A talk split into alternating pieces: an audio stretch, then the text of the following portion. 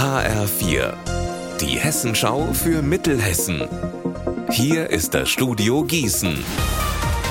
Mitty Verrüßler, schönen guten Tag. Das Fernwärmedesaster in Wetzlar und Alsfeld schlägt immer höhere Wellen, auch außerhalb der beiden Städte.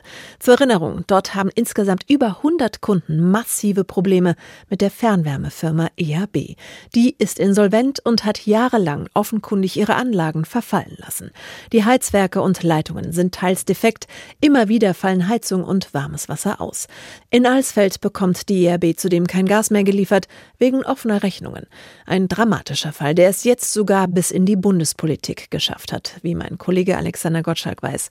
Alexander, wie kommt das denn? Das hessische Wirtschaftsministerium hat den Fall nach Berlin weitergereicht, weil es selbst überfragt war. Ein Sprecher hat mir gesagt, in Wiesbaden habe man sich schon länger mit dem Fernwärmedesaster beschäftigt, aber rechtlich gab es offenbar keine Möglichkeit einzugreifen es gebe eine Regelungslücke im Energiewirtschaftsgesetz. Darauf hat man jetzt das Bundeswirtschaftsministerium von Robert Habeck hingewiesen, nach dem Motto Regelungslücke bitte schließen. Eine Antwort aus Berlin steht noch aus. Für die Menschen in Wetzlar und Alsfeld kommt die so oder so zu spät. Kommt der Kalksteinbruch oder kommt er nicht? Diese Frage sorgt in der Gemeinde Beselich im Landkreis Limburg-Weilburg seit Jahren für Streit. Die Firma Schäfer Kalk will den Steinbruch. Die Bürgerinitiative vor Ort lehnt ihn klar ab. Sie befürchten, dass die Landschaft zerstört wird. Lärm, Staub, Erschütterungen. Aber sie haben auch Angst, das Grundwasser könnte verschmutzt werden. Und weil alte Bergstollen unter dem Gebiet liegen, dass Erde absackt und Grundstücke und Häuser beschädigt werden.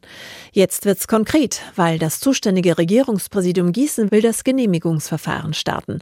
Josef Schulte von der BI haben wir gefragt, wie optimistisch er ist, dass der Steinbruch nicht in rund einem halben Jahr genehmigt wird. Wir sind da natürlich sehr optimistisch, weil wir haben in den letzten Jahren genügend äh, Fakten äh, gesammelt, die das im Grunde genommen verhindern sollten. Also von daher sehe ich in naher Zukunft äh, noch keinen Steinbruch da oben aufhängen kommen.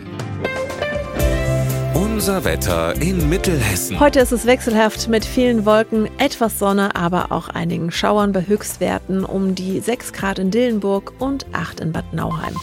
Morgen wird es ganz ähnlich wie heute. Ihr Wetter und alles, was bei Ihnen passiert, zuverlässig in der Hessenschau für Ihre Region und auf hessenschau.de.